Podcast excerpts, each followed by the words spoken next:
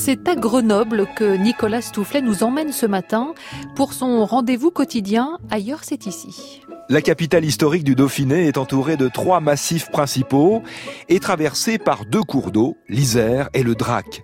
Grenoble a été marquée par les Jeux Olympiques de 1968 à travers des équipements dont certains sont toujours présents d'ailleurs, notamment le stade de glace, construction avant-gardiste pour l'époque, c'est l'actuel palais des sports, tout comme l'hôtel de ville, construit à la même période avec une tour de 12 étages posée sur un socle. Mais Grenoble est beaucoup plus variée qu'on pourrait le croire sur le plan architectural.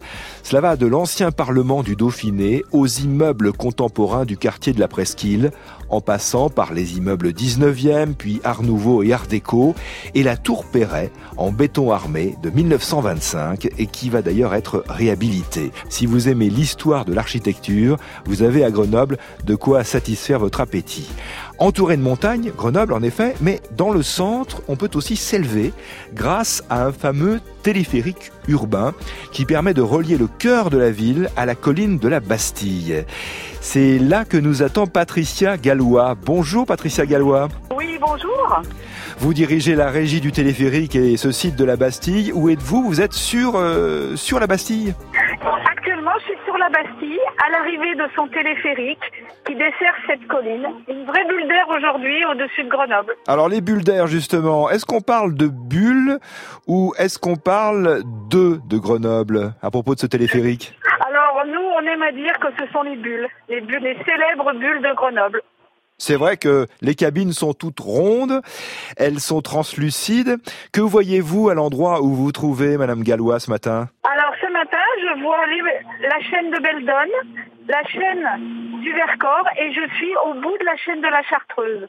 Et quand le ciel est complètement dégagé, on voit le Mont Blanc et l'Aubiou. Donc joli panorama, ça vaut le coup d'emprunter ce téléphérique qui est un téléphérique urbain.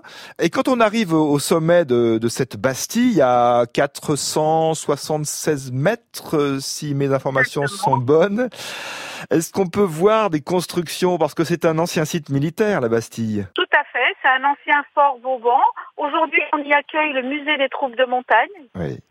Dites-moi ce que l'on ressent quand on est dans l'une des bulles. Alors on ressent un petit pincement au cœur quand on passe sous l'unique pylône de la remontée mécanique. Et après, c'est de l'émerveillement tout au long du trajet, puisqu'on a ce magnifique panorama sous nos pieds qui se déroule. Combien de temps dure la montée? Entre 5 et 10 minutes, ça varie selon nous la vitesse qu'on met sur le téléphérique en fonction de l'affluence et des conditions météo. Très bien. Profitons donc de ce téléphérique urbain, comme il y en aura peut-être euh, d'autres euh, dans d'autres grandes villes de France et ailleurs, puisque c'est un mode de, de transport qui semble avoir un bel avenir. Mais à Grenoble, on a été plus que pionnier parce que le premier téléphérique date de, de quelle période au fait, Madame Gallois? Alors, il a été en 1934 et c'était le troisième téléphérique urbain au monde, après le Cap et Rio de Janeiro. après le Cap et Rio de Janeiro. Grenoble et ses célèbres bulles, donc on est bien d'accord, ce sont des bulles et non pas des œufs. C'est vrai que ce n'est pas une forme ovoïde, c'est plutôt une forme toute ronde. Ces sphères qui nous permettent de, voir la ville et de voir les montagnes environnantes. On peut les emprunter à volonté.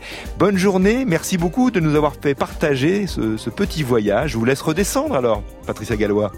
Oui, ou alors je vais profiter de la pause petit déjeuner sur le site. C'est très agréable euh, en ces périodes estivales. Sur le site de la Bastille à Grenoble. Bonne journée, merci beaucoup. Merci à vous, bonne journée à tous. Et demain, on prend la direction de la Picardie avec vous, Nicolas Stoufflet.